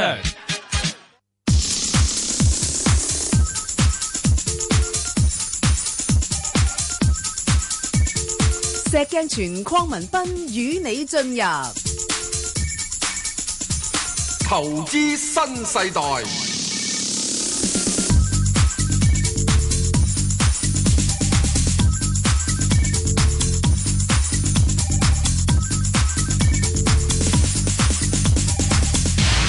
好，翻嚟講外匯啦。咁啊，請嚟呢個诶恒生投資服務有限公司嘅首席分析員啦，啊温卓培兄，温兄，喂，Hello Ben 哥，Hello 石 Sir，诶哎得啦，我十分之中揾到你，OK。我哋大概有十分鐘到，吓咁你 OK 系可以開始講，唔該。 O K，咁啊，首先嚟講嘅話咧，當然要講下琴日嗯咧耶倫嘅一番説話啦。咁佢講完嗰番説話之後咧，我相信大大咧就提升咗咧而家市場咧對七月份或者九月份加息嘅機會率。咁而家從利率期貨反映嗯咧，七月份加息機會率咧都有成六成嘅。咁啊，但係我始終覺得咧六月份加息機會咧就渺茫嘅，因為始終唔好忘記六月嘅啊議息會係六月十五號，咁喺英國嘅二十三號，六月二十三號嘅公投咧早幾日，咁所以我就覺得聯儲局咧唔會話咁咁冒險，都唔知英國會投乜就咁快去作出加息。咁所以咧，我覺得佢啊七月加息機會都都存在嘅。好啦，咁如果七月加息機會存在，係咪代表美金會上升呢？我覺得未必喎、我覺得嚟緊呢個星期嚟講嘅話呢。我睇美元咧反而咧有機會啊調整嘅，因為咧喺過去嚟講已經連續好幾個星期咧，因為加息嘅因素咧，美元咧已經係上升咗唔少啦。咁啊，所以就算你話嚟緊下個星期五美國公佈嘅就業數據強勁咧，我覺得咧。都極其量咪加強咗多少少聯儲局會提早加息嘅意向，但係呢一樣嘢，我覺得對對個美元個幫助未必會太大啦，因為已經反映咗好多啦。咁下啊下個星期我我將個焦點我會放喺邊度呢？我反而會放喺中國公佈嘅一系列嘅經濟數據身上。點解呢？因為呢，嗱我哋見到呢喺啊啊今即係啊美國同歐元區嘅經濟基本上呢已經係慢慢改善緊過嚟啦。而家個個經濟環球經濟嘅缺口咧係中國。如果中國嘅經濟都能夠好翻嘅話咧，咁咧中國、美國加埋啊歐歐元啊歐元區咧，呢三大經濟體加埋咧就佔咗全世界 GDP 呢一半嘅。咁如果佢哋一齊拉動咧，就全世界經濟就會好快好翻啦。嗱，我想提提大家。喺呢一個四月份，當其時中國公布嘅三月份嘅經濟數字呢係唔錯嘅，咁所以呢，當其時喺四月份呢，我哋見到呢整體環球股市啊、啊商品啊，尤其是啊商品貨幣啊都上升嘅。咁但係踏入五月份呢，由於公布中國嘅四月份經濟數字唔得，咁所以呢啲嘢又跌翻落嚟。咁如果去到六月份，而家公布五月份嘅數字又有如果啊有能夠改善嘅話呢，咁我相信又會加強翻市場呢對啊嗰、個環球經濟嘅睇法。咁到其時呢，資金呢又可能會走去啊追捧個。啊環環球嘅嘅投啊資產價格啊，咁嘅時候咧就會放棄美金，就會反而令美元咧有機會咧係轉弱嘅。咁啊加上美元都升咗好幾個星期啦，轉弱都唔出奇。阿温兄啊，唔好意思，诶，突然之間要插一插嘴啦。咁因為咧就近期咧，大家都诶睇到好多嘅消息啦，關於即係人民幣嗰方面嘅匯率嘅問題啊。嗯係。咁你诶之前就外邊有啲報道啦，又話殺停啊咁，而家即係人行又出嚟澄清翻啲咁。喂，咁其實而家你點樣睇人民幣嗰個走勢咧？因為好多人都揸住人民幣，都好想知道其實啊我。諗法就好簡單嘅啫係，因為誒中央一早講咗就話人民幣咧就跟隨一籃子貨幣嘅走，咁而一籃子貨幣裏邊咧誒重磅啲嘅就有呢一個嘅歐羅啦，同埋呢一個嘅日本紙啦，咁啊跟住咧下一 set 最重磅嘅咧係邊個咧？就係、誒、澳洲紙啦、俄羅斯盧布啦，同埋馬來西亞嘅嘅貨幣。咁你馬來西亞嗰啲係商品貨幣啦，澳洲自己啲商品貨幣啦。咁所以咧，大家可以想像得到，而家人民幣跌咧，係因為你見到喂歐羅都跌咗咁多啦，你又見到日元都跌咗啦，你見到啊啊澳洲紙又跌咗啦。咁咁點解你嘅人民幣唔跌咧？如果你跟住一籃子貨幣係跌嘅喎，咁但係我想講一樣好簡單嘅嘢啫，你。而家大部分嘅外幣，你歐羅係十一年嘅低位，你日本紙唔係唔係乜嘢誒多年低位，但係都算叫做偏低位。咁、嗯你睇翻馬來西亞貨幣啱啱先離開咗佢個九七年嘅低位，係你俄羅斯盧布先至離開咗佢歷史低位。嗯你同咁多嘢都係咁低位去掛鈎嘅時候，你日後呢一扎嘅貨幣跌嘅機會大啊，定升嘅機會大呢？我想問呢個問題啫。啊，咁啊係喎，嗯，我就想問咁簡單。嗱，係當然你可以嗯話喂，咁中央日後會唔會誒繼續跟隨住啲藍紙貨幣走㗎咁樣樣？啊咁當然，如果你懷疑嘅，你就唔好聽分析啦，咁你就自己諗啦。喂，咁啊，温兄，而家你睇唔睇到 嗰個人民幣诶、呃又啲人又覺得诶，佢、有一個貶值嘅趨向咧？嗱，誒、呃我我好，我就純粹咧個分析咧就係、跟隨住中央話同呢一籃子貨幣掛鈎，而我係對呢一籃子貨幣我較為熟悉，係我就幫大家分析呢一樣嘢。嗯，OK，其他就無可奉告啦。 ，OK，好，咁啊， 好似好似好艱難。未講，咁究竟人民幣嚟緊係一啦個禮拜兩個禮拜係 貶啦，係啊抑或貶幾多啊升啦咁呢個 euro 咧嗱，我嗱我只係能夠嗱，石 Sir，我只係能夠跟隨住呢一籃子貨幣點樣走去衡量個人民幣嘅走勢，好唔好？好，好。如果你問我呢一籃子點樣走嘅話呢，我係睇淡美金嘅，因為我已經講到好清楚，當人民幣同呢一籃子貨幣掛鈎，呢一籃子唔係咁十一年低位嘅歐羅，就係、多年低位嘅日本紙，就係、接近歷史低位嘅馬來西亞貨幣，或者呢個俄羅斯盧布。我覺得呢一紮貨幣未來呢。升嘅機會相對係會較大，咁即係人仔會點咧？ 人仔就會升咯，因為跟住係你接我就係啊係要呢句啫嘛。唉，咪就係我咪意味着咗呢一句啦，根本上。 哦，即係即係個意思就係話咧，嗰啲啊去掛鈎嗰啲貨幣咧， 都已經跌到好殘啦。係啦係啦，咁即係再跌都有限啦。冇錯，除係啦非係英國公投英國脱離歐盟，令到全世界經濟又轉差，資金大量走翻去美金，咁嗯呢，啊人民幣就要跌啦。喂，咁好重要喎呢個信息，因為咧而家投資港股咧都要睇住個人民幣噶噃，人民幣一跌咧，我哋嗰啲嗰啲中資股又我覺得更加要睇住嘅英國公投，仲有一個月嘅時間。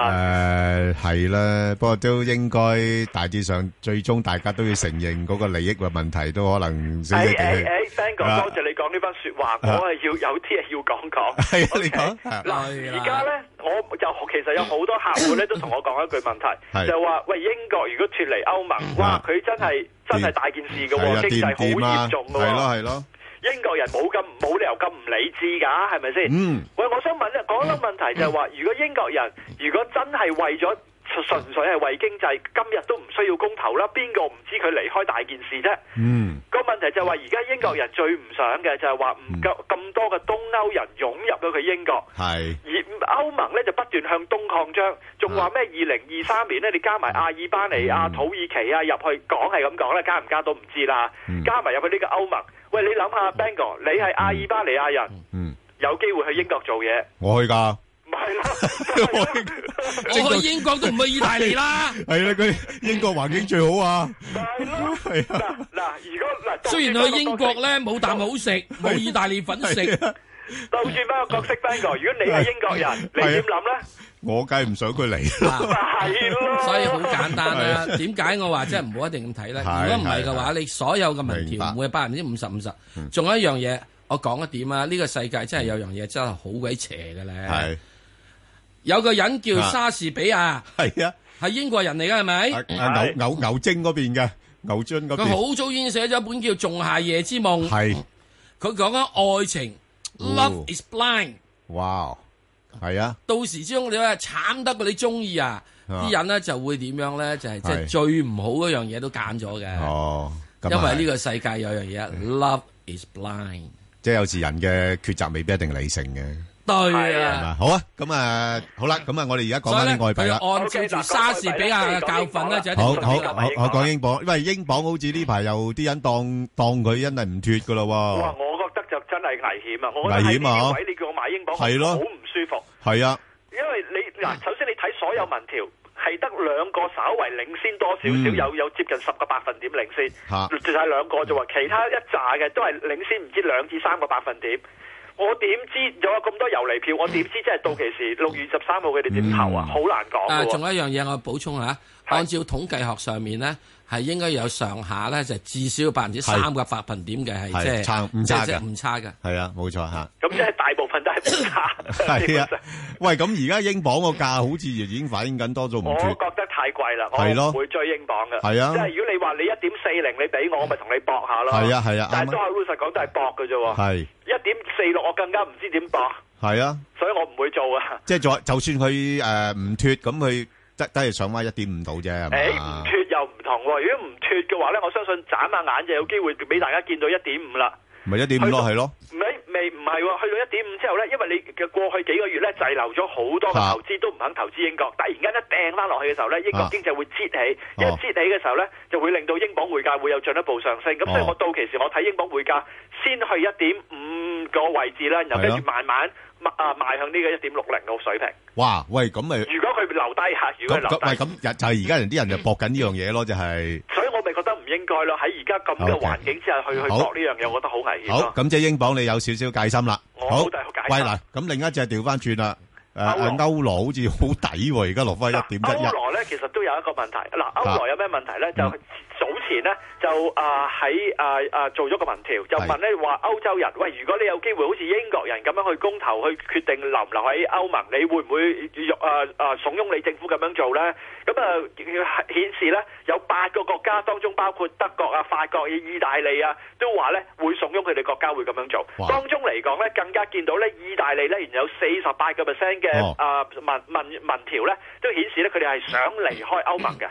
哇，嗱，咁即係話，如果你啊英國一旦離開嘅話呢，哦可能會引發一啲嘅歐洲國家都會嗯做做相同嘅嘢。係如果做相同嘅嘢，你離多兩個國家走嘅話呢，哎咁你歐盟就可有機會散啦。咁啊雞飛狗走啦嗯你歐盟散嘅時候，你歐元點呢？我都唔夠膽諗啦。係，咁啊係喎，有-哦有個風險喺度喎，有。咁所以呢，如果你話英國一離開呢，不單止英鎊會跌，歐羅都會會跌得幾深嘅。係，咁即係變咗暫時你歐羅又都審慎啦，又係。要審慎㗎，要咁但審係慎嗯當然話説回來，咁如果英國保留嘅，冇咗呢個因素嘅，咁我相信歐羅嘅匯價都有機會翻上一點一五啊、一點一六啊嗰啲位置嘅。哦，即係變咗佢而家亦都係反映緊英國脫歐嘅可能性嗰個風險喺度嘅。係，但係佢就反應得 Okay 少好多，因為好佢始終日日隔咗隔咗個河。哦明白。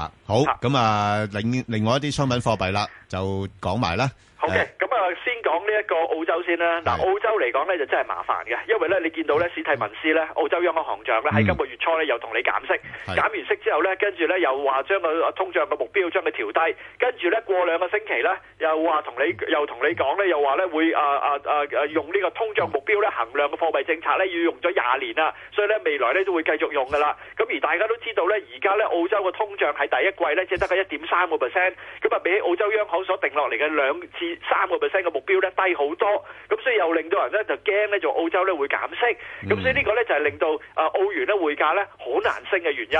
所以我覺得咧，如果你話澳元匯價你要升升翻上七十五美仙樓上咧，我暫時我真係見唔到，我即係因為喺喺咁嘅壓力之下，我真係見唔到。咁但係咧。如果真係今日嚟緊嘅星期有機會俾你見到七十一美仙呢，我覺得呢，你又可以目啊喺波幅上買賣呢，可以搏一搏。點解可以搏一搏呢？因為嚟緊今個星期三呢，就啊澳洲呢就將會公布第一季度嘅 GDP。嗱、記得佢第四季度嘅 GDP 呢好強勁，有三個 percent 嘅年增長率。而喺第四季度呢，我計算過鐵礦石價格呢得個四廿零蚊嘅每噸四廿零蚊嘅價格啫。而家鐵礦石講緊有五十蚊。咁所以呢，單係呢一個緣故呢，當個鐵礦石價格佢咁低，澳洲經濟都能夠咁好。如果鐵礦石價格好嘅時候，我覺得澳洲經濟應該唔差。咁如果澳洲真係反映個第一個位經濟係強嘅話呢，可以呢令到澳元匯價呢有少少反彈。再加埋嚟緊呢一系列中國公佈嘅經濟數字呢，就真係要留意住啦。如果係好嘅話呢，咁我相信更加會幫助進一步澳洲指反彈。咁所以我睇其實嚟緊嘅星期呢，澳洲指係有機會反彈。咁但係你要記住一樣嘢就係話。因為史蒂文斯已經係用咁多行動去話俾你聽，佢唔想個澳元匯價上升，你又唔好同佢對着幹啦，即嗯係有有少少盈利就好走啦。 OK，即係都係好啦。波幅走啊，嗯。嗯係啦，咁啊睇翻紐西蘭嗱，紐西蘭嚟講嘅話咧，我覺得係相當之神奇嘅一隻誒誒貨幣嚟嘅。嗱點解咧？奇異果啊嘛，因為佢-嚇？佢係奇異果啊嘛，所以咪神奇咯。 佢最唔係佢最神奇嘅唔係奇異果係 奶價，佢奶價就真係差到不得了啦！嗱啊，而家奶價咧有雖然話久唔久有升有跌，係咁係但係基本上係徘徊喺十幾年嘅低位裏邊喺度徘徊嘅啫，浮沉嘅啫，好差嘅。大家都知奶佔咗紐西蘭整體出口二十五個 percent，奶價差紐西蘭應該冇運行嘅係，但係神奇嘅喺邊度呢？我我見到佢雖然奶價低到咁樣樣，但係踏入二零一六年嘅頭四個月，而家得頭四個月數據啫，個貿易盈餘呢都係盈餘喎，冇赤字喎。喂，啊，唔好意思啊，溫兄啊，因為-因為我哋仲有另外一個訪問呢，誒，麻煩你可唔可以簡單啲講啲數字、啲價位就算啦，好唔好啊？ O K O K O K，唔該晒。咁啊，嗱紐元嚟講嘅話咧，我相信咧佢會喺啊六啊六啊六啊至到六啊八啊啊點五零啊，即係都係走上落 OK 即係跌跌唔到去邊，升啊又係升唔到，俾澳洲壓住。明白。咁啊，六月九號好大機會減息，大家記住呢個日子。 OK，好咁啊，加拿大嚟講嘅話咧，受到山火影響，咁啊、第二季經濟我相信都會啊、差噶啦。咁、但係咧，加拿大勝在咩咧？就係、佢澳洲、紐西蘭都有減息，係啊英英鎊、啊歐羅都有呢一個嘅啊啊啊民啊啊公投。個個因素。但係加拿大乜啊乜嘢都冇，咁所以咧加拿大市咧可以看好少少，咁但係咧一點二八個阻力都大，好因為佢俾山火燒咗好多次。 yen 點 yen yen yen，我覺得佢真係會強嘅機會大，因為嗯你越接近公投，你個資金越係會走去 yen 避險。金金金，我我覺得而家係偏嗯低，因為我我覺得英國公投你仲有。仲有風險，喺啊呢個嗯風險嚟嚟講嘅話咧，而而家個金挨近千二咧，啊千二一千二百二十咧，我覺得有少少過低。 OK 但係當然金嘅往後嘅嗯長遠走勢，始終要睇公投嗰個情況點樣。明白，多謝晒温兄唔該晒，係好詳細，好唔該。投資新世代，